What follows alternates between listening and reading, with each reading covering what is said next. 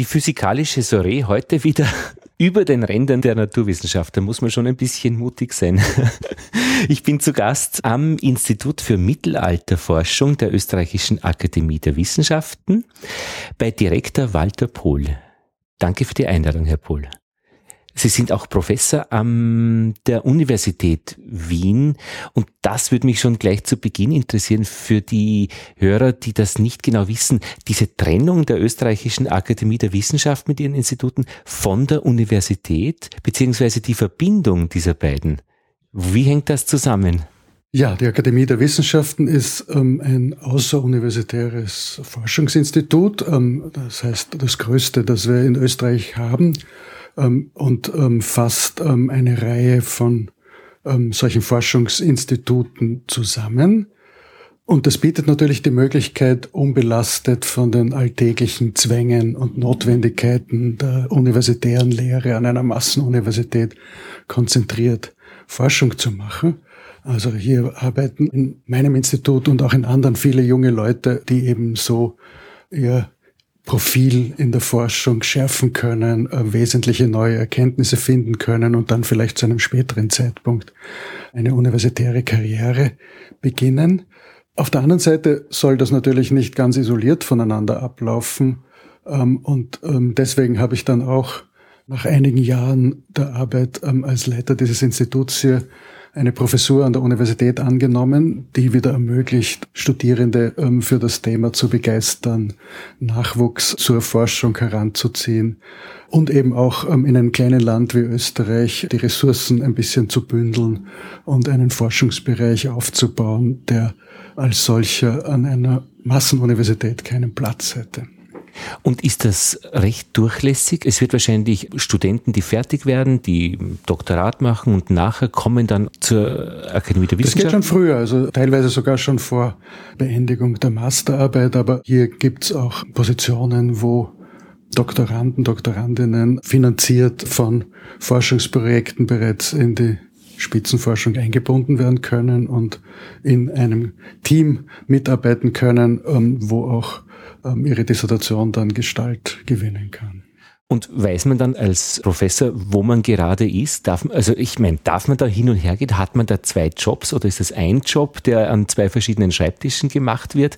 Oder wird es einfach so offen gehandhabt, dass auf alle Fälle was Positives rauskommt? Von der Belastung her sind das eigentlich zwei Jobs, Aha. weil natürlich beide große Anforderungen stellen, auch was Verwaltung, Verwaltungsaufgaben, Organisationsaufgaben äh, betrifft.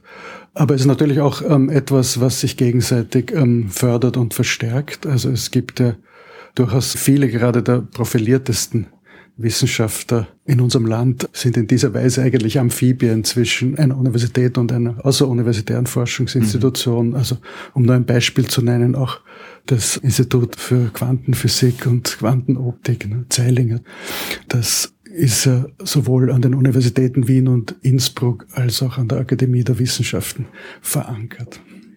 Jetzt sind Sie ja auch Wittgenstein-Preisträger 2004 und solche Preise sind ja nicht gedacht, dass Sie das Geld dann einsackeln und Sie eine Hacienda kaufen irgendwo am Meer, sondern damit können Sie dann Forschung betreiben. Richtig, also wie mir der damalige FWF-Präsident mehrfach versichert hat, ist das, ähm, wie man so schön sagt, dry money, dry, sehr trocken. Ich durfte mir nicht einmal selber Bücher kaufen darum, sondern die gehörten dann der Institution. Aber die Möglichkeit, die wunderbare Möglichkeit, die dieser Wittgenstein-Preis gegeben hat, war wirklich ein Team von jungen Leuten zu finanzieren, die im Verbund miteinander in ständiger Zusammenarbeit auch ihre dann wieder durchaus eigenständigen Forschungsthemen entwickeln konnte. Also für uns alle eine sehr anregende Erfahrung. Ähm, in den Geisteswissenschaften hat man ja nicht so selbstverständlicherweise die Möglichkeit, mit so einem jungen Team zu arbeiten. Einer davon ist inzwischen Professor an der Universität in Princeton geworden. Also das hat eben auch dem Nachwuchs ermöglicht, internationale Karrieren anzustreben und einzuschlagen. Wir spiralisieren uns zum eigentlichen Thema unseres Gespräches hin. Ihr Schwerpunkt ist ethnische Identitäten im frühmittelalterlichen Europa. Also das müssen wir noch einmal langsam. Ethnische Identitäten im frühmittelalterlichen Europa. Jahr 400 bis 1400 ist so das. Ja, also bis 1000. Bis 1000. Das ist meine Spezialisierung, obwohl sich das Interesse natürlich ähm, langsam ausweitet, auch über, auf spätere Perioden. Mhm. Und jetzt gibt es einen abgekürzt SFB, Spezialforschungsbereich. Das ist vom österreichischen Wissenschaftsfonds. Ja, ja, vom FEF. FEF. E da wird ein großer Forschungsbereich definiert und der heißt Viscom, wenn ich das richtig, diese Abkürzungen entschlüsselt habe. Visions of, ja, Visions of what? Community.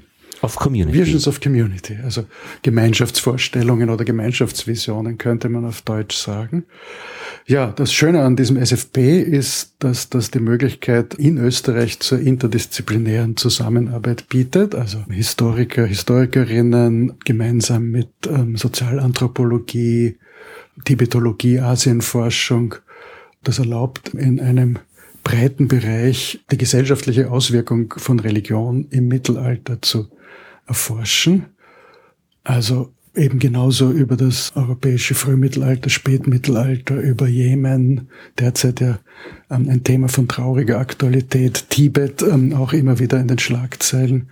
Und wir gehen da ähm, in frühere Zeiten, Mittelalter zurück, um herauszufinden, wie sich eigentlich diese drei großen Universalreligionen, Weltreligionen, Christentum, Islam und Buddhismus auf die gesellschaftliche Entwicklung auswirken.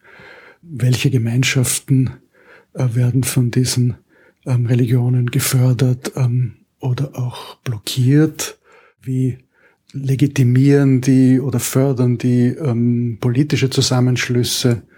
Alle drei Religionen ähm, haben ja auch immer wieder als ähm, Kit sozusagen für den Zusammenhalt von Imperien gedient aber auch als Religion, die eben kleine Minderheiten unter fremder Herrschaft ähm, zusammenhält. Also da gibt's ein weites äh, Feld von Gemeinschaften und Vorstellungen von diesen Gemeinschaften, ähm, das sehr vergleichend untersucht werden kann. Warum macht man das so einen Sonderforschungsbereich? Was ist der eigentliche Hintergrund? Es geht dabei darum, vergleichende Forschung in globalen Zusammenhängen zu betreiben. Das ist im Moment auch eine der stark expandierenden Forschungsrichtungen in den Geistes- und Sozialwissenschaften, ähm, wo wir eigentlich auch erst am Anfang stehen. Da gibt es noch viel herauszufinden. Wir haben ja ähm, sehr lange in Europa, aber auch anderswo ähm, die Weltgeschichte sehr stark aus europäischer Perspektive gesehen. Also Geschichte ist sozusagen ein objektiver Prozess des Fortschritts. Und wir in Europa oder später auch in Nordamerika sind da die fortgeschrittenste Kultur und können sozusagen aus erhöhter Perspektive auf andere Kulturen hinunterblicken. Jetzt sind wir langsam so weit, dass wir erst in den allerletzten Jahrzehnten äh, versuchen können, diese eigentlich täuschende und verzerrende Position des überlegenen Beobachters aufzugeben und die Kulturen der Welt und ihre Entwicklung viel eher als ein Bündel von verschiedenen Möglichkeiten zu betrachten, die sich dann auf verschiedene Art und Weise verwirklichen, weiterentwickeln, blockiert werden oder ähm, ihre Richtung ändern und dadurch natürlich auch selbst wieder über die zugrunde liegende Dynamik und Logik der Entwicklung bei uns in Europa mehr zu erfahren. Ähm, und da ist das Mittelalter natürlich ein ganz faszinierendes Forschungsfeld, weil es da zwar wohl auf der einen Seite schon starke Kommunikation innerhalb Eurasiens gibt und gegenseitige Beeinflussung, aber gleichzeitig aber doch die starke Eigendynamik dieser verschiedenen regionalen, überregionalen Religionen, Kulturen, Lebensformen sichtbar wird. Das sind ja eigentlich zwei gegensätzliche Trends.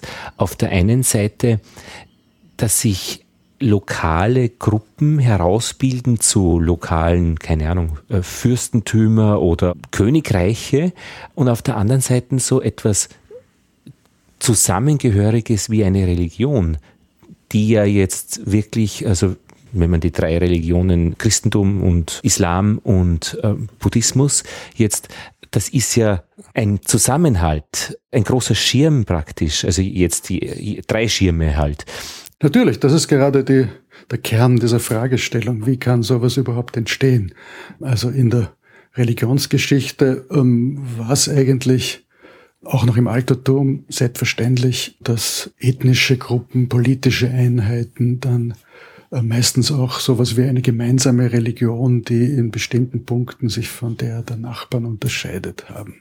Also die römische Religion, da kann man ähm, mit bestimmten Gottheiten, die ähm, ist sehr ähnlich der griechischen Religion, aber hat doch ihre spezifischen Züge, baut auf einem gemeinsamen Schatz von Mythen auf, aber unterscheidet sich dann natürlich von der Religion ähm, der Germanen, ähm, der mhm. Skythen oder was auch immer, mhm. der Perser ähm, und ähm, hat auch diesen starken direkten Bezug auf römische Identität. Also ähm, römische Identität und römische Religion gehört zusammen und ähm, es sind, man erwartet von den eigenen Göttern sozusagen einen im Kampf ähm, gegen die Feinde ähm, problemlos zu unterstützen. Man mhm. kann dann im zweiten Schritt natürlich so Entsprechungen ähm, zu fremden Göttern herstellen, also ähm, und denen ähm, sozusagen auch römische ähm, Namen geben. Mhm. Also keine Ahnung, Wodan, der germanische Wodan ist dann der Merkur oder ähm, wie auch immer.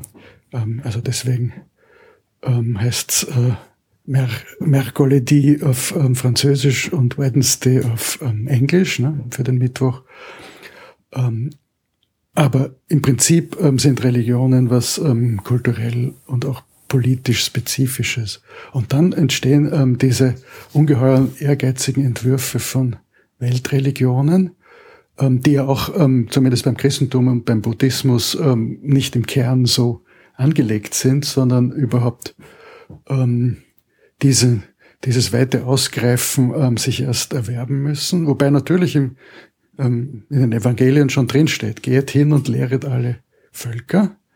Ähm, das heißt, spezifisch ist da ja auch von Völkern die Rede. Ähm, der ähm, heilsgeschichtliche Anspruch ist eben, also alle Völker unter einer, nämlich der einen und wahren Religion zu versammeln. Gleichzeitig ist das dann eine, äh, eine monotheistische Religion, genauso wie Islam, also wo das Judentum monotheistisch, aber im Wesentlichen doch fokussiert auf das eine Volk Israel ist greifen Christentum und Islam dann eben weit ähm, über diesen Bereich hinaus. Und auch greifen, äh, was ja noch interessanter ist, erfolgreich über diese ein Volk oder einen Kulturraum ähm, hinaus. Ähm, natürlich lässt sich dieser ähm, Anspruch, wirklich alle Völker ähm, in diese riesige religiöse Gemeinschaft zu integrieren, ähm, nie verwirklichen. Und das hat alles seine Grenzen, aber der Anspruch und sozusagen die Vision of Community ähm, bleibt ähm, ja bestehen.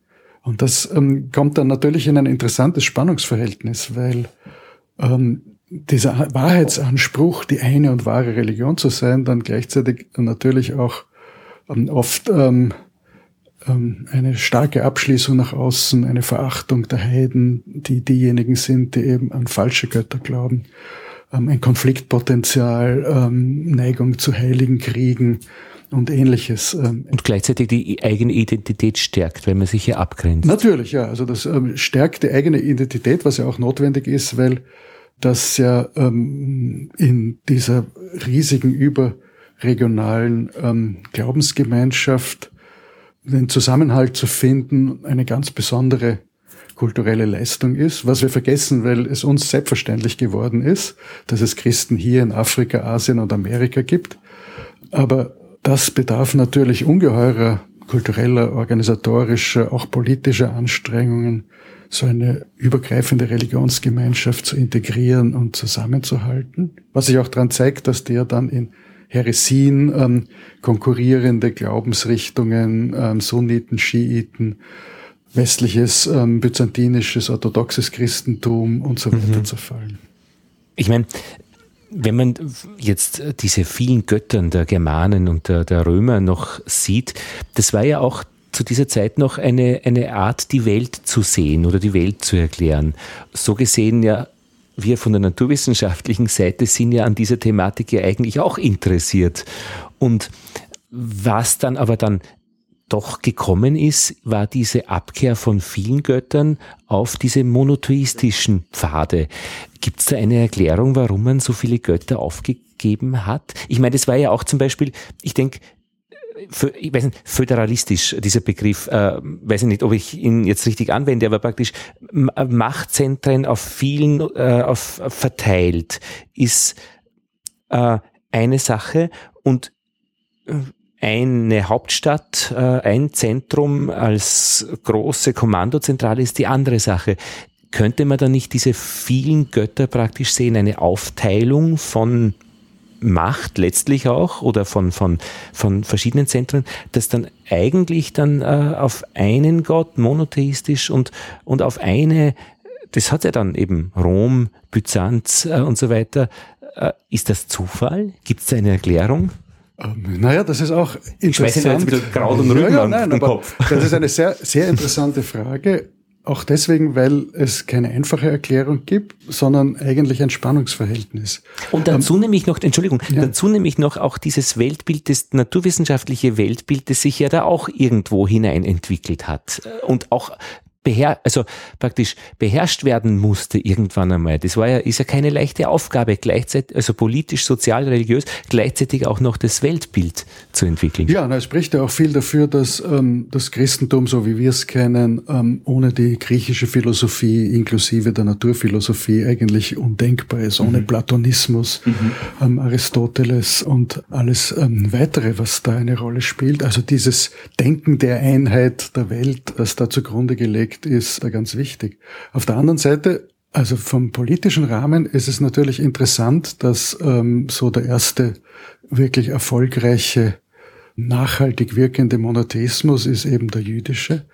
Und das ist eben gerade ähm, nicht in einem Imperium entwickelt, sondern eigentlich am Widerstand gegen Imperien ähm, mhm. geschärft worden. Mhm. Das heißt, äh, Moses als ähm, sozusagen Rebell gegen das ägyptische Imperium, das babylonische Exil, ähm, Zerstörung von Jerusalem, Zerstörung des Tempels, also eine Geschichte des ähm, Leidens unter ähm, imperialen Nachbarn sozusagen, nicht nur imperialen Nachbarn, aber unter anderem, die ähm, in irgendeiner Weise dann dazu geführt hat, ähm, dass zumindest der allmächtige Gott, der einen selber schützt, imaginiert, gedacht, entworfen wurde und ähm, auf ganz außergewöhnliche Weise so äh, in die Geschichte hineingedacht worden ist. Also ähm, der jüdische Gott wird ja im Alten Testament, dass er in großen Zügen ein Geschichtsbuch ist, ähm, immer wieder als eine ähm, der gezeichnet, der die Geschichte lenkt und ähm, von dem man hofft, dass er die Geschichte ähm, in die richtige Richtung lenkt. Voraussetzung dafür ist aber, er könnte einem ähm, jederzeit helfen. Ähm, er hat ähm, diese allmächtige Position, um ähm, jederzeit auch ähm, die stärksten Feinde äh, zu vernichten. Aber das tut er nur dann, äh, wenn diejenigen, die an ihn glauben und die bei ihm Schutz suchen, dann wirklich moralisch einwandfrei handeln und den Glauben an ihn hochhalten und bereit sind, für diesen Glauben Opfer zu bringen. Das heißt, ähm, dort, äh, wo seine Allmacht äh, nicht ähm, ähm, den notwendigen Schutz bewirkt hat, ist man selber schuld. Mhm. Also ist das göttliche Strafe. Das ist ein Gedanke, der ungebrochen gerade ins Christentum mhm. übergeht. Also das ist dann ein ähm, unfehlbarer Mechanismus der Welterklärung. Mhm. Ähm, wir können, äh, wenn wir alles richtig machen, auf ähm, göttlichen Schutz ähm, rechnen mhm. und hoffen. Und wenn es ähm, nicht funktioniert, äh, dann sind sicher wir selber schuld und wir müssen unbedingt herausfinden, was wir falsch gemacht haben. Und das hat vermutlich äh, moralische Gründe. Oder auch, das ist eigentlich so ein bisschen die ältere Form, die falsch ausgeübten Rituale. Also so ist das ja auch wenn die römischen Götter ähm, einem nicht den Sieg verleihen, ähm, ist das eigentlich nicht das moralische Fehlverhalten gewesen, sondern das falsch durchgeführte Ritual. Also man hat zwar, also die äh, Eingeweideschau von Vögeln oder was es auch immer ist, den göttlichen Willen und ähm, die Chancen des eigenen Handelns zu erforschen gesucht, äh, aber man hat das entweder nicht richtig berücksichtigt oder man hat das Ritual falsch ähm, durchgeführt. Ähm, das steckt im Judentum auch noch sehr stark drin, es steckt durchaus auch noch im Christentum drin, aber im Christentum wird halt dann diese moralische Ebene immer wichtig. Das heißt, das ist so der Kern, an den sich das knüpft. Ähm, und so kann das natürlich dann auch politisch wirksam werden und dann kann diese Logik, die Sie angesprochen haben, auch eintreten oder eingreifen dass nämlich eigentlich diese Religionen sehr ähm, geeignet sind, um auch große Imperien zu integrieren und denen als ideologische Grundlage der Integration zu dienen. Also das Christentum braucht eine Weile, bis es sich sozusagen imperial tauglich macht. Das geht aber dann im vierten Jahrhundert nach Konstantin dem Großen sehr schnell und dann mhm.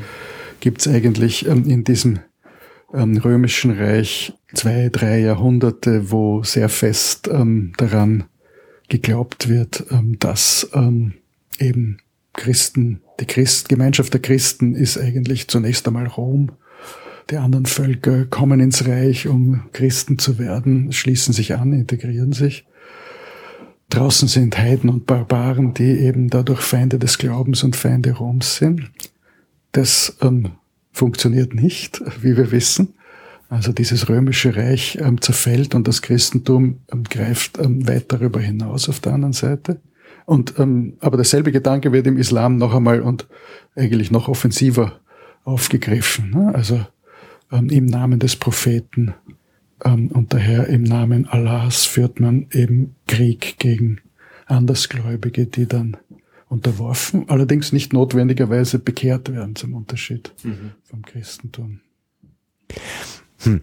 Also das wäre aber dann ja auch, also wenn ich es jetzt mal mit eigenen Worte fasse, äh, wir haben die vielen Götter der Römer, dann haben wir Revolutionäre, die sich äh, dagegen auflehnen. Das sind dann eigentlich äh, einzelne Menschen, Moses oder eben Propheten, und die etablieren dann eine Gemeinschaft, eine Community, haben dann einen Gott als Ansprechpartner, den man beschuldigen kann oder anflehen kann um Hilfe und entwickeln das dann weiter zu einer umfassenden Religion.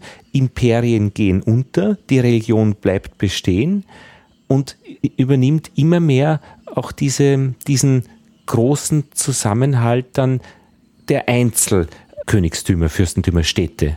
Richtig, ja. Also das ist ähm, ja auch schon in der Zeit, in der Christentum und römisches Imperium zu einer gewissen Deckungsgleichheit tendieren. Mhm. Keineswegs unwidersprochen. Also Augustinus, der Kirchenvater, sagte schon Anfang ähm, des fünften Jahrhunderts, dass ähm, eben Rom ähm, nicht der selbstverständliche Rahmen ist, dass das eigentlich nur die Civitas Terrena also der, der weltliche Staat ist ähm, und dass es den Christen vielmehr um den Gottesstaat gehen soll. Ähm, also dass eine Gemeinschaft, ähm, die ähm, auf Erden gar nicht sichtbar ist, ähm, wo man nie sicher sein kann, dass man wirklich dazugehört, aber wo man genau weiß, was zu tun ist, mhm. um dazu zu gehören. Mhm. Und das ist eigentlich dann die Haltung, die sich ähm, im Christentum durchsetzt. Und ähm, das führt dann auch dazu, dass im Abendland etwas entstehen kann, was uns längst selbstverständlich geworden ist, aber gar nicht selbstverständlich ist, nämlich eine ähm, Mehrzahl oder sogar Vielzahl von christlichen Völkern, Staaten und Nationen, die im Wesentlichen als analog gedacht werden, ähm, die einander auf Augenhöhe ähm, begegnen. Das ist dieses System, das aus dem Zerfall des Weströmischen Reiches entsteht, wo es da plötzlich eben ein Reich der Franken, der Goten, der mhm. Angelsachsen, der Langobarden, später der Ungarn, Dänen, Bulgaren und so weiter gibt, die alle in Anspruch nehmen können, christliche ähm, Nationen oder christliche Staaten ähm, zu sein und die jede auf ihre Weise um ähm, sozusagen den göttlichen Beistand konkurrieren können. Und die in dieser christlichen Orientierung dann ähm, eine erstaunliche Stabilität finden, weil wenn man sich die Landkarte von Europa vor tausend Jahren ansieht und die heute, ist das eigentlich gar nicht so unterschiedlich. Die Namen ähm, auf der Karte Also angefangen ähm, von Irland bis nach Bulgarien und ähm, von ähm, Schweden ähm, bis ähm, nach Spanien sind eigentlich schon alle da, ne? im Wesentlichen. Und ähm, das heißt, ähm, dass ähm, sich da ähm, dieses System, die im Wesentlichen ähm, vergleichbaren Nationen, die sich unter denen die Welt aufgeteilt ist, entwickeln, das uns selbstverständlich geworden ist. Ähm, das ist gerade nicht imperial, mhm. ähm, weil Imperien ja voraussetzen, dass es sowas wie eine asymmetrische Relation gibt ähm, zwischen dem Imperium, das ähm, also eigentlich so eine ähm, Überlegenheit gegenüber allen seinen Nachbarn ausspielen kann, ähm, die ähm, nicht als gleichwertig, sondern eben als Barbaren ähm, angesehen werden. Also das ist ja das römische System, das eine Reich, das ähm, der Hort der Zivilisation, der Kultur ist und ähm, alle Nachbarn sind eben Barbaren, ähm, die ähm, immer wieder ähm, dazu gezwungen werden müssen, die Überlegenheit ähm, dieses Imperiums anzuerkennen. Und das ist ähm, im Grunde auch, ähm, wie China immer versucht hat, mit seinen Nachbarn umzugehen oder wie ähm, andere Imperien in Asien ähm, oder auch im alten Amerika sich ähm, verhalten haben. Das heißt, dieses europäische Modell ähm, der wesentlichen Gleichheit von Staaten und Nationen ist eigentlich das, was wir erklären müssen, ähm, das, ähm, wo ähm, wir ähm, noch nicht genau wissen, ähm, wie das entstehen kann. Ähm, also, weil äh, schon in der islamischen Welt ähm, hat das anders funktioniert. Ne? Also als das Kalifat zerfällt, ähm, gibt ähm, allerlei dynastische ähm, Neubildungen, ähm, die ähm, immer neu sind ähm, und ähm, halt auch von den Bereichen, die sie gerade beherrschen, immer unterschiedlich konfiguriert, bis auf eigentlich wenige ähm, regional stabilere Bereiche wie Ägypten oder eben Jemen wo das ein bisschen stabiler bleibt von der territorialen Aufgliederung. Na, weil da geht es ja wahrscheinlich auch um Deutungshoheiten verschiedener Gruppen, wo möglicherweise auch äh, viel verbal ausgehandelt wird, wohingegen wahrscheinlich in Europa es äh, einige wenige Bücher gab. Die Bibel ist vielleicht eins davon, äh, beziehungsweise die, die so quasi als, als, als da gab es nichts zum, zum Herumquengeln, wenn man die Bibel akzeptiert. Und als es einmal eine andere Bibel gab, dann hat man eh, äh, die Region gleich einmal gespaltet in zwei verschiedene Teilbereiche. Naja, die Bibel ist sicher ähm, außerordentlich grundlegend für diese Entwicklung. Und die ähm, Auslegung der Bibel, wer darf die Bibel deuten? Richtig, ja? da, also, also, darauf wollte ich Schrift, hinauf. Ja. Ne? Mhm. Also ähm, aus der Bibel kann man natürlich sehr viele auch ähm, sehr widersprüchliche Dinge herauslesen. Ja. Da gibt es schon einmal den Kontrast zwischen dem Alten Testament und dem Neuen. Mhm. Ähm, also das Alte Testament entwirft ja auch schon so etwas wie eine Landschaft von verschiedenen ähm, Völkern, die einander begegnen, mhm. obwohl das noch nicht die Stabilität hat, die es dann eigentlich im Europa geben sollte. Ähm, also die mesopotamischen Reiche haben sich ja auch ähm, verschoben. Ähm, nur Ägypten ist da irgendwie die große ähm, Konstante. Also da kann man schon viel über Ethnizität, ähm, ethnische Identitäten herauslesen aus der Bibel. Das ist ja die Geschichte eines Volkes in seiner Auseinandersetzung mit anderen Völkern im Wesentlichen. Wobei aber natürlich das Verständnis der Bibel ähm, jeweils an die aktuelle Situation angepasst werden kann. Und ähm, man halt irgendwie mit Bibelstellen ähm, politisch sehr unterschiedliche Dinge rechtfertigen kann. Also ähm, auch mit dem Neuen Testament natürlich. Auf der einen Seite kann man dabei herauslesen, dass eben das Wesen des Christentums ist, dass alle partikularen Identitäten, seien es ethnische oder regionale oder sonstige, gegenüber dieser Gemeinschaft in Christus vollkommen gleichgültig geworden sind, sagt der heilige Paulus ja mehrmals. Ähm, aber man kann natürlich auch herauslesen, aus diesem geht hin und lehret alle Völker. Diesen Auftrag, ähm, sozusagen alle Völker als im Wesentlichen gleichberechtigte ähm, zu Christus zu führen und in ihm zu vereinigen. Und das ist auch die Vision, die sich dann durchsetzt. Also das Christentum ist nicht gebunden an einen bestimmten Staat oder eine bestimmte politische Formation. Ähm, und das, was es zusammenhält, ist dann keine ähm, im herkömmlichen Sinn politische Struktur, obwohl es eine sehr starke Institution wird, die Kirche, sondern eine Institution, die eben neben diesen politischen Strukturen steht, obwohl sie mit ihnen auf vielfache Weise verflochten ist. Und dieses Spannungsverhältnis ist dann das ähm, ähm, Grundlegende für die weitere europäische Entwicklung, die wir daraus ähm, auch besser dann verstehen können, wenn wir das einmal ähm, untersucht haben. Ich meine, in der Quantenphysik fragt man sich ja, wie kann aus den Gesetzen der Quantenwelt, aus den Quantenobjekten dann auf großer Skala die so ganz anderen klassischen Gesetze der klassischen Physik, also der Mechanik, wie wir sie kennen, wie kann dieses sonderbare quanten zu dem führen, was wir alle kennen? Und das ist ja auch, ich habe ein, die NZZ, Neue Zürcher Zeitung hat eine, eine, Monatsbeilage äh, NZZ Folio und gibt es mal ein Thema, Religionen war vor kurzem dran und die, sie haben beleuchtet, wie man aussteigen kann aus einer Religion. Und das geht im Islamischen gar nicht, im Christentum glaube ich, unter Umständen, aber dann auch nur äußerst äh, widerstrebend. Und im Buddhistischen reicht es schon aus, nicht mehr eine buddhistische Haltung zu vertreten in seinem eigenen Inneren.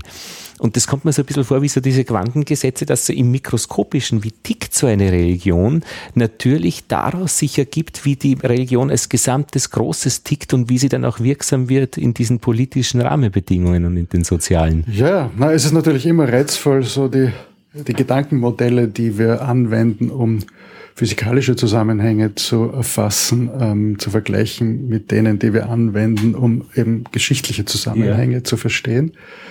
Und das ist ja durchaus reizvoll, weil man da eben auch Parallelen finden kann, weil man eben auch in im Wesentlichen gesellschaftlich sehr stabilen Verhältnissen im Grunde teilweise sehr labile Spannungszustände ähm, die Grundlage sind. Mhm.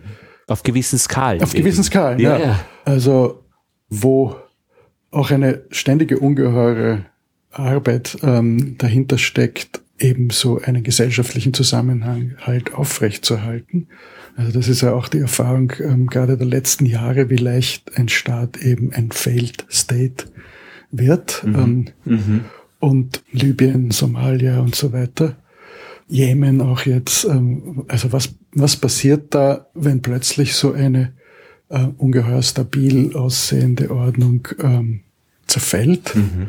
Wenn plötzlich halt so dieser auf der Makroebene ein gesellschaftlicher Zustand sich grundlegend ändert, ähm, sozusagen ein Gleichgewicht kippt, ähm, äh, sich eventuell ein neues herstellt oder eigentlich chaotische Verhältnisse herrschen. Das, dafür ist ja auch eben mein engerer chronologischer Forschungsbereich, dieser Zerfall des äh, Weströmischen Reiches, ähm, ein sehr gutes ähm, Beispiel. Also das etwas, wo noch die Zeitgenossen, die ähm, Zeugen dramatischer und bedrohlicher Ereignisse werden, ähm, letztlich ähm, lange nicht dran glauben können, dass dieses mächtige Reich jetzt wirklich für immer verschwunden ist und dass sich ganz andere Machtgebilde festsetzen können. Gibt es da eine einfache Antwort oder eine Antwort, äh, sie muss nicht einfach sein, die man kurz erzählen kann? Warum ist dieses Weströmische Reich zerfallen? Also da ähm, haben wir als Historiker jetzt ein Problem. Ne? Also bei Ihnen habe ich es ja gut, weil ich äh, tatsächlich länger reden kann. Äh, normalerweise, wenn Journalisten kommen, heißt es natürlich, die Sache in 90 Sekunden auf den Punkt zu bringen, so ungefähr. You have one minute. Where's your bullet point? Ja, aber geht es in aber, 90 Minuten oder braucht ähm, man 90 Tage? Naja, also ähm, das geht natürlich dann um, um wie umfassend äh, man sowas ähm, darstellen kann. In 90 Minuten kann man schon sehr viel sagen. Andererseits braucht es ein ganzes Forscherleben und äh, mehrere Bücher, um selber das Gefühl zu bekommen. Jetzt habe ich es verstanden. Also ich forsche schon seit 30 Jahren über die Rolle ethnischer Identitäten in diesem Prozess. Also eben letztlich geht es dabei um die Frage, wieso wird ein multinationales ähm, Reich, das auf letztlich auf Städten als Grundeinheiten aufgebaut ist, ein Imperium ersetzt durch letztlich ethnisch definierte und begründete Staaten und Königreiche von ähm, eigentlich regional oder überregionaler, aber nicht Weltreichsdimensionen. Und ähm, also nach 30 Jahren bin ich jetzt langsam so weit, ähm, dass ich zumindest das Gefühl habe, dass ich alle wesentlichen Fragen gestellt habe, ähm, weil eben gesellschaftlich natürlich eins mit dem anderen verflochten ist. Also einer der großen Fortschritte, die wir gerade in der Erforschung dieses Prozesses und ähm, in der Erforschung der Rolle der Völker und der Ethnizität im Frühmittelalter gemacht haben, ist eben, dass wir die Religion so stark einbezogen haben. Das ist ja die längste Zeit eigentlich getrennt voneinander erforscht worden. Ne? Der parallele Prozess, die Christianisierung Europas war ein Thema der Kirchengeschichte, der Religionsgeschichte. Und das ist ähm, entweder betrieben worden aus ähm, einer sehr religionskritischen Sicht, ähm, letztlich so Stichwort Kriminalgeschichte der Kirche. Mhm. Äh, eigentlich, wie wird Aberglaube dazu benutzt, Menschen zu entmündigen, war die aus der Aufklärung überkommene Fragestellung. Aber so kann man nicht verstehen, wieso das solchen Erfolg hat, wenn man das von vornherein einmal als Täuschung entlarven will. Oder auf der anderen Seite halt als apologetische Sicht, ähm, die letztlich immer noch daran Interesse hatte, das positive Wirken Gottes in der Geschichte nachzuweisen. Und ähm, zwischen den beiden äh, war viel Polemik, aber äh, eigentlich viel zu wenig Interesse daran, jetzt einmal ohne eine der beiden Voreingenommenheiten tatsächlich zu verstehen, wie die gesellschaftliche Rolle und die gesellschaftliche Wirkung äh, von Religion ist und wie auch die Veränderung von Religionen ist. Das ist extra untersucht worden und auf der anderen Seite stand eben die ähm, Geschichte der Völker, die große politische Geschichte, ähm, die ethnischen Entwicklungen. Das hat genauso eine, eine polemische Spannung in der Forschungsgeschichte immer gehabt. Auf der einen Seite Nationalismus, Nationsgeschichte, ähm, seit dem späten 18., frühen 19. Jahrhundert so der Versuch, eben die Entwicklung vor allem einmal der eigenen Nation als besonders zentralen Prozess zu verstehen, der eigenen Nation eine besonders glorreiche Vergangenheit zu geben und aus dieser Vergangenheit sozusagen den Auftrag abzuleiten, halt äh, vergangene Demütigungen vergessen zu machen und die ursprünglichen gloriosen Zustände wiederherzustellen. Ne? Deutschnationalismus zum Beispiel, also die schreckliche Zersplittertheit des biedermeierlichen Deutschlands zu überwinden und eben dieses Reich zu gründen, das endlich die Mission der Deutschen in Europa wieder erfüllen hilft. Wir wissen, was das für schreckliche historische Folgen bis hin in die jüngere Vergangenheit gehabt hat. Und andererseits halt so die Kritik an solchen nationalen Ansätzen, die dann ähm, aber eben auch wieder dazu geneigt hat, ähm, zu sagen, ach, Ethnizität, Nationalität, alles nicht so wichtig, das sind ja nur Fiktionen. In Wirklichkeit geht es um materielle Interessen, mhm. wo man auch wieder aus einer im Prinzip äh, durchaus berechtigten Kritik an diesen nationalistischen Verzerrungen dann eigentlich nicht mehr erklären konnte, wieso das so eine Sprengkraft mhm. entfaltet. Mhm. Also diese ethnischen und nationalen Identitäten, wieso da Leute dann eigentlich bereit sind, für das eigene Volk, für das eigene Reich in den Tod zu gehen, mhm. ähm, auch wenn sie dabei wenig zu gewinnen und viel zu verlieren hatten, nämlich das Leben unter mhm. anderem. Mhm. Und was wir hier mhm. versuchen, ist eigentlich also jeweils den neugierigen Mittelweg, möglichst ohne, soweit es einem gelingt, Voreingenommenheit zu beschreiten und dann die beiden parallel laufenden Entwicklungslinien, Bildung dieser neuen ethnisch fundierten Reiche auf der einen Seite und Christianisierung Europas zusammenzudenken. Also das ist das, was auch ähm, sehr stark der international sichtbare Beitrag unserer Wiener Forschungen in diesem Bereich ist. Eine Parallele sehe ich ein bisschen bei Facebook. Das ist so weltumspannend, eigentlich eine Plattform zur Kommunikation, zum Austausch und Facebook tickt nach bestimmten Regeln. Da können sich Menschen einander befreunden über die Kontinente hinweg und sie bilden einen kleinen Freundeskreis. Das ist so die eine Seite von Facebook, die ich bisher kannte. Zunehmend kriege ich ein bisschen jetzt mit, dass es in Facebook Gruppen gibt, die dann von Menschen betrieben werden. Also HC Strache zum Beispiel ist eine Gruppe, ist eine, eigentlich eine Fanseite. Ja? Das heißt, er betreibt sie oder seine Partei und Menschen abonnieren sich dazu. Das ist ein bisschen so diese Jüngerschaftsgruppenart. Aber dann gibt es auch Gruppen, wo man beitritt, weil man eben auch selbst Beiträge liefert das ist schon ein, ein riesen interessanter Unterschied, dass man jemanden folgt und das liest und sieht, auch die Bilder, die der mir zeigt und allen Jüngern, allen Zugehörigen der Gruppe oder ob man bei einer Gruppe dabei ist, wo man selbst auch die Inhalte liefert. Beides vereint Facebook. Das ist eine ganz große Sache, finde ich. Da gibt es zum Beispiel die Gruppe der Imker, der Imker Österreichs. Das hat sich neu gebildet, weil in den bestehenden Imkervereinen eine bestimmte Art der Wissensweitergabe ist, mit denen vielen, viele nicht mehr zufrieden waren, die, die junge Imker sind, weil die sagen, drei Imker, vier Meinungen und das, was wirklich ist, sagt er mir eh nicht. Und im Facebook wird das völlig anders, auf eine andere Art diskutiert. Es ist was Neues entstanden, mit Imkerproblemen umzugehen.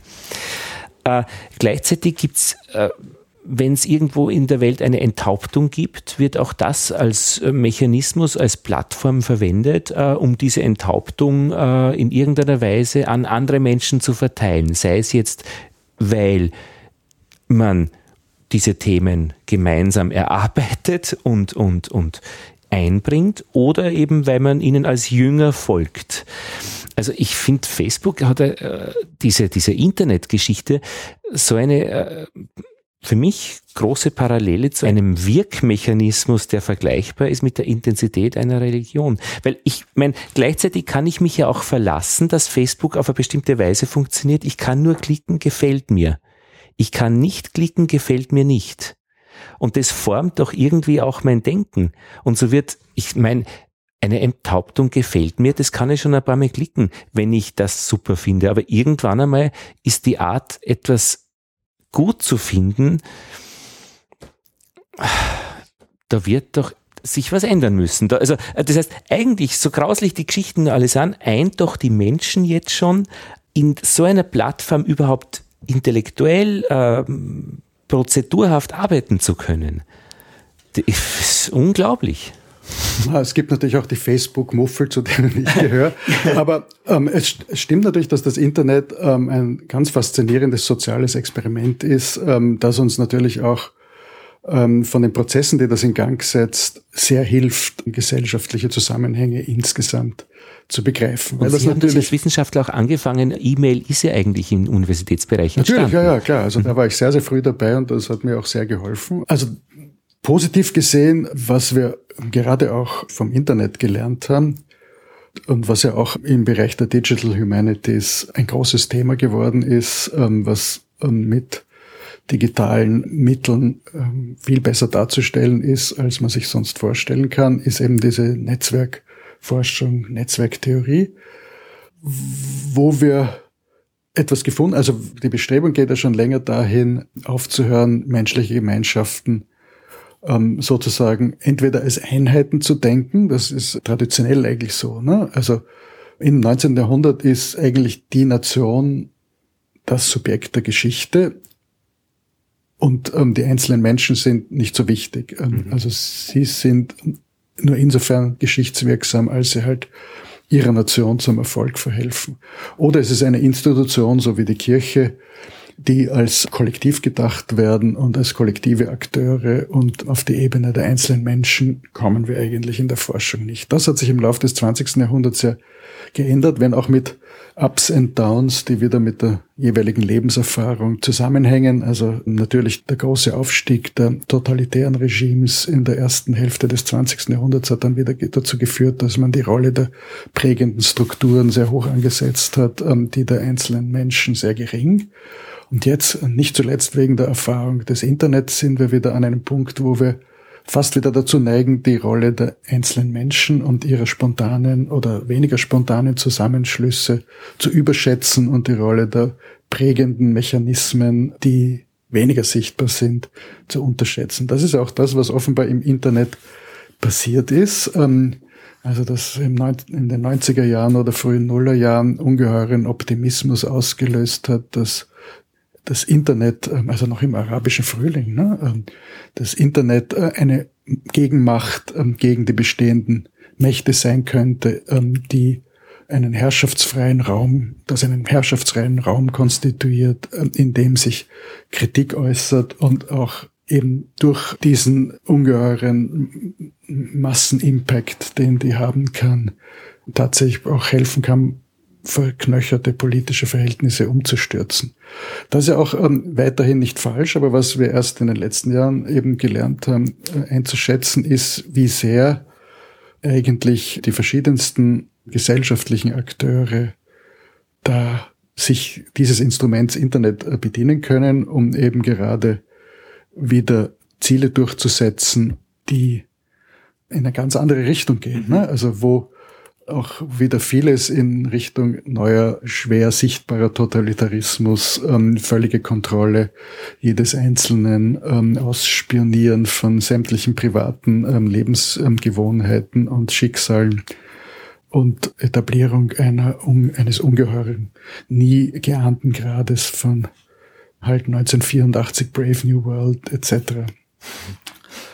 da zu etablieren und für die Geschichte, für das Verständnis der Geschichte lernen wir daraus, also noch besser etwas, ähm, wo wir eh auch für ferne Perioden schon dran waren, so über diese ganz delikate Balance zwischen dem Handeln der Einzelnen auf der einen Seite und dem Gewicht von Faktoren, Strukturen, mhm. kollektiven Akteuren, mhm. die eben darum ringen, die Kontrolle über die Kommunikation und Interaktion dieser Leute zu gewinnen. Also das ist immer eine gesellschaftliche Auseinandersetzung, die es im, zur Zeit der Christianisierung genauso gegeben hat. Und in dem Sinn kann man gerade die Zeit, in der ich arbeite, also 300, 400 bis 900.000 oder sowas, als ungeheures, nie dagewesenes soziales Experiment lesen, wo eben versucht wird, im Bereich der christlichen Religion die Lebensgestaltung aller einzelnen Menschen auf eine Weise zu beeinflussen und auch zu kontrollieren, wie das ja bisher nicht möglich war. Mhm. Also das moralische Verhalten der Menschen über Predigt, ähm, Beichte, christliche Riten, ähm, Gemeinschaften, die ähm, sich ständig treffen und gemeinsame Liturgie, ähm, Messfeier, ähm, andere Zeremonien, Prozessionen durchführen, ähm, ständiges Bombardement mit irgendwelchen erbaulichen Texten und so weiter. Also das ist, sind alles Dinge, die in dieser Zeit erst entwickelt worden sind und auf ihre Massenwirksamkeit abgetestet worden sind, um da halt gesellschaftliche Kontrollsysteme zu etablieren. Vielfach in der besten moralischen Absicht, ähm, also dem würde ich nicht den Zynismus unterstellen, den wir als aufgeklärte Europäer heute vielleicht geneigt sind, einer Institution zu unterstellen, die das tut. Beste moralische Absichten, aber gleichzeitig Etablierung von ähm, sozialer Kontrolle über Individuen und Gemeinschaften, die halt auch ähm, gesellschaftlich dann außerordentlich nachhaltig gewirkt haben. Ne? Also in dem Sinn kein ähm, Totalitarismus ähm, des 20. Jahrhunderts ohne diese Form der christlichen institutionellen Kontrolle, die eben in der Zeit eingeführt worden ist, ähm, würde ich mal ein bisschen mich aus dem Fenster lehnen zu mhm. behaupten. Aber ich meine, auch evolutionär möglicherweise äußerst wichtig, die Kontrolle über das Sexualverhalten der Menschen hat ja auch viel verhindert, dass, also wenn Promiskuität links und rechts betrieben wird, äh, in einer Zeit, wo man über ansteckende Krankheiten nicht Bescheid weiß, hätte ja ordentlich viel ausgerottet werden können und es gibt uns alle nicht mehr. Also möglicherweise hat das kirchliche Verbot für, keine Ahnung, Oralsex wirklich auch evolutionär für die Menschheit sehr viel gebracht. Ganz handfeste biologische Hintergründe, die man, glaube ich, nicht unbedingt äh, so ganz weit hinten einreihen braucht. Um, ähm, ja, das ist schon möglich. Ne? Also, ähm, ähm, also um, man bringt ja auch Sexualpraktiken, ja. ähm, also das hat der Michel Foucault ähm, schon vor längerem sehr schön gezeigt, dass das, was das Christentum tut, ja nicht ist, das alles zu verdrängen, wie Sigmund Freud gemeint hat, sondern äh, geradezu ständig zur Sprache zu bringen. Ne? In jedem mhm. Beichtspiegel also schon ich als elfjähriger, zwölfjähriger Bub war bin ja da irgendwie spannend zu lesen. Bin da, ja, der Beispiel war spannend zu lesen und man ist ja solche Fragen dann tatsächlich ähm, gefragt worden im Beichtstuhl, was dann Aha. bei mir persönlich dazu geführt hat, dass ich mich nicht mehr getraut habe, gewisse unkeusche Gedanken zu beichten, weil ich gewusst habe, dann wird sofort nachgefragt, na, was hast du denn vorgestellt? Ne? Okay, okay, okay.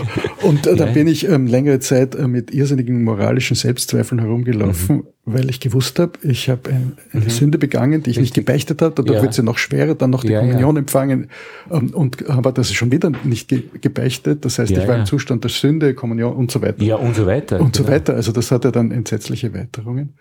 Aber also auf der anderen Seite ähm, sind natürlich bestimmte Sachen, die auch jetzt in Diskussion sind, Zölibat und so mhm. weiter.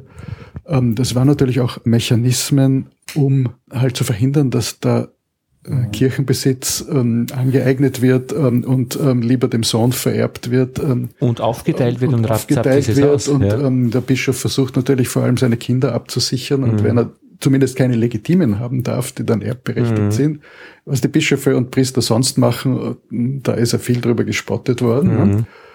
Es ist sicher ähm, völlig naiv wäre zu glauben, dass alles, was die Kirche je vorgeschrieben hat, dann auch so umgesetzt worden mhm. ist. Ne? Aber das Wesentliche ist, also ähm, keine erbberechtigten legitimen Kinder. Ne? Und die illegitimen, ähm, da tut man sich halt doch schwerer, denen was mhm. ähm, zuzuschanzen, was aus Kirchenbesitz stammt. Also das hat natürlich alles ähm, gesellschaftliche ähm, Gründe und man sollte das vielleicht nicht ganz schwarz oder ganz mhm. weiß werten.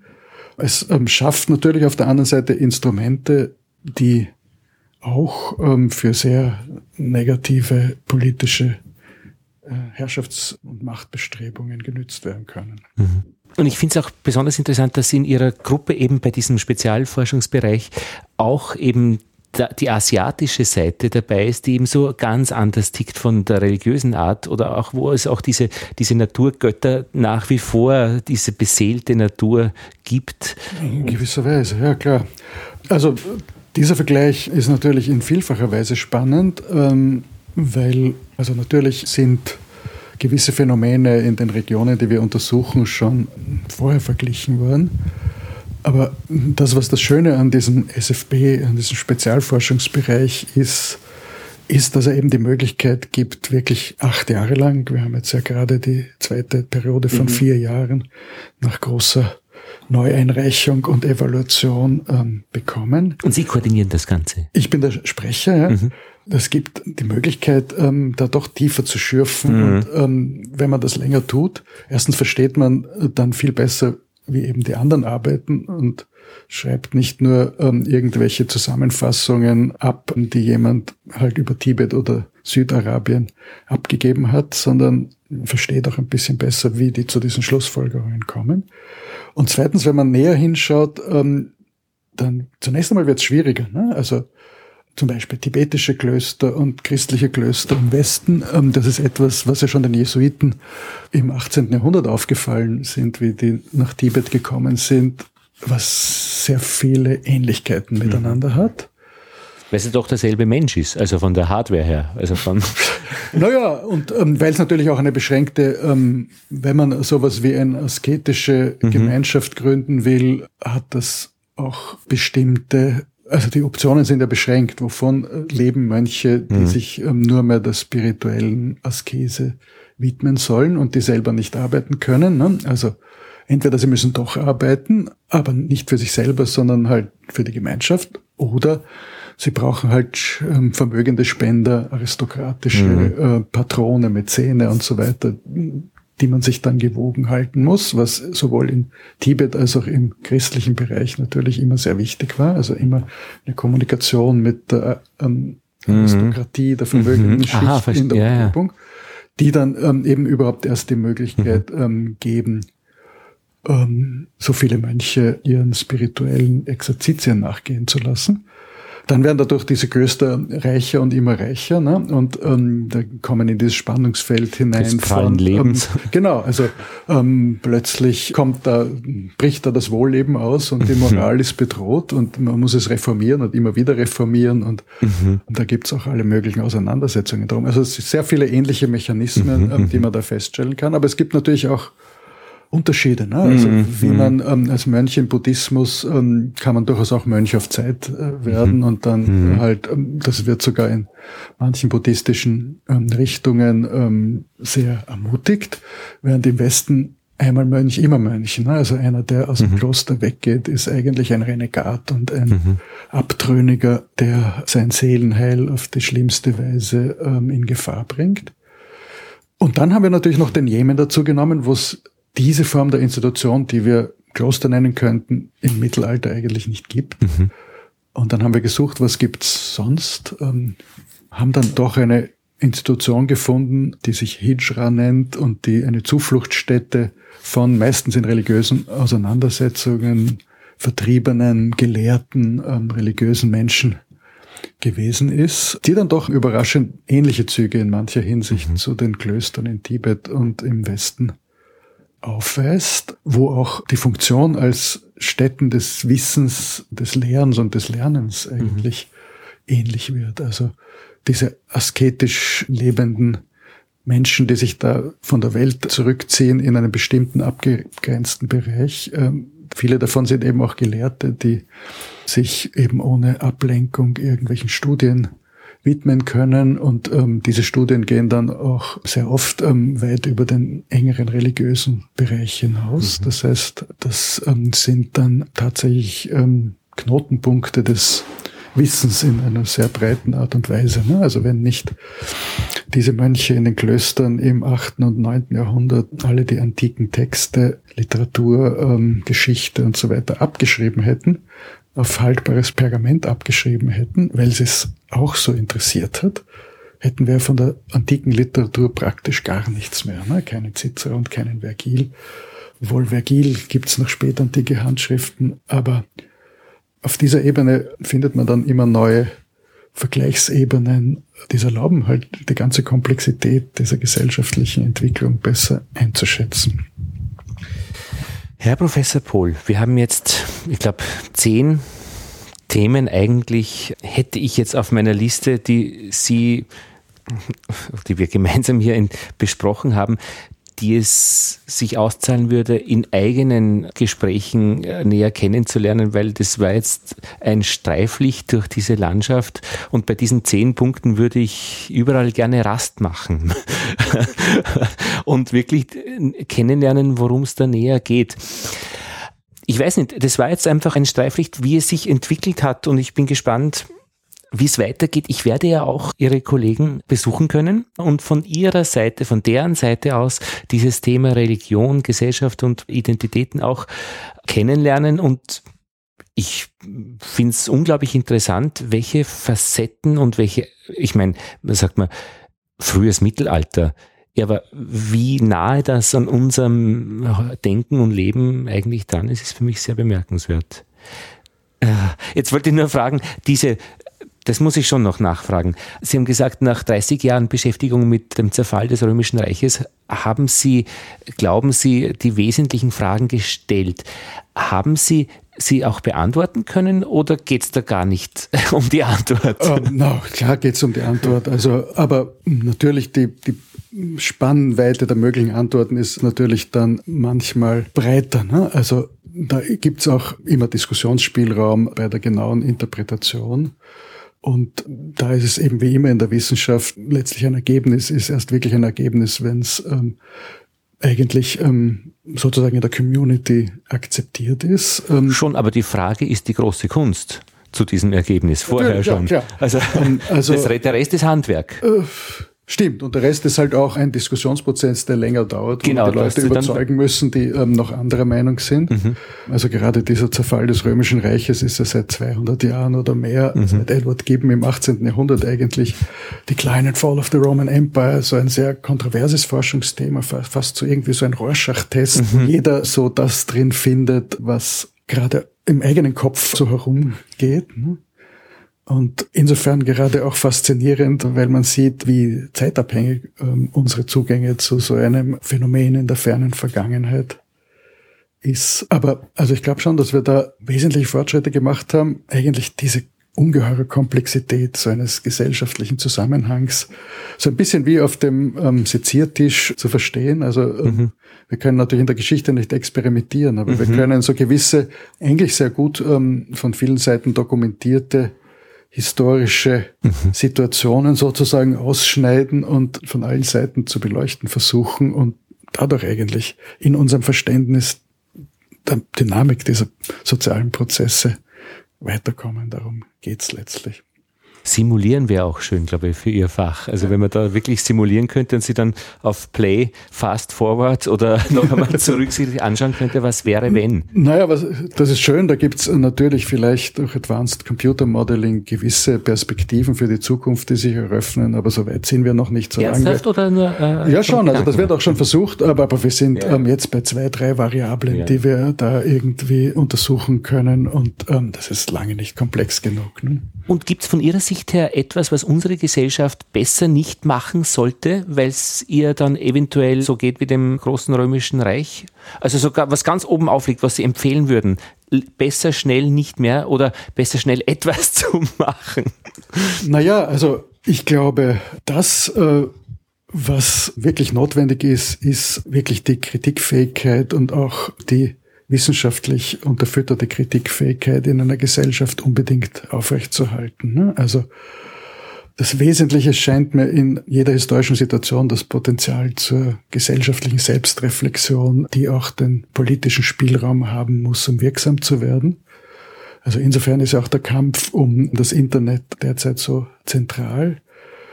Aber da geht's halt auch nicht nur darum, einen Like-It-Button zu drücken oder nicht oder einen Shitstorm zu entfachen oder nicht, sondern dafür ist, glaube ich, also geistes- und sozialwissenschaftliche Forschung auch ganz, ganz wesentlich. Also wenn gerade letztens der fast hätte ich gesagt, Führer eines östlichen Nachbarlandes ähm, gesagt hat, man sollte überhaupt aufhören, die Geisteswissenschaften an den Universitäten zu lehren, in den staatlichen, das ist ein Hobby und nicht mehr würde ich ähm, schon meinen, dass halt für diesen Prozess der gesellschaftlichen Selbstreflexion die ähm, auch Geistes- und Kultur-, Sozialwissenschaften ganz, ganz wichtig sind und wir sollten das schon weiter betreiben können. Und so gesehen sind Sie mit Ihrem Institut für Mittelalterforschung hier in der Wohllebengasse in Wien in einem sehr spannenden Haus, wo auch das vermischt ist mit der Naturwissenschaft. Also wenn ich nur darauf gegangen bin, zu Fuß im dritten Stock, Institut für Hochenergiephysik ja. und gleich im selben Stock Institut für Dialekt und Namenslexika, genau. Institut für Schallforschung im Erdgeschoss und Demografie ganz oben im sechsten. Ja, also, also da ist eine ordentliche Bandbreite an. Das ist das Interessante an der Österreichischen Akademie der Wissenschaften als Forschungsträger, dass da es groß genug ist, um Vielfalt zu ermöglichen, aber dann auch wieder übersichtlich ja. genug, so dass man so ein bisschen mitkriegt, was die anderen machen genau. und da auch manchmal interessante Querverbindungen zu einem weit entfernten Fach finden. Man darf bloß nicht die Klingelschilder verwechseln oder falsch verdrahten, dass man dann einmal schaut, was rauskommt. Ja. Okay.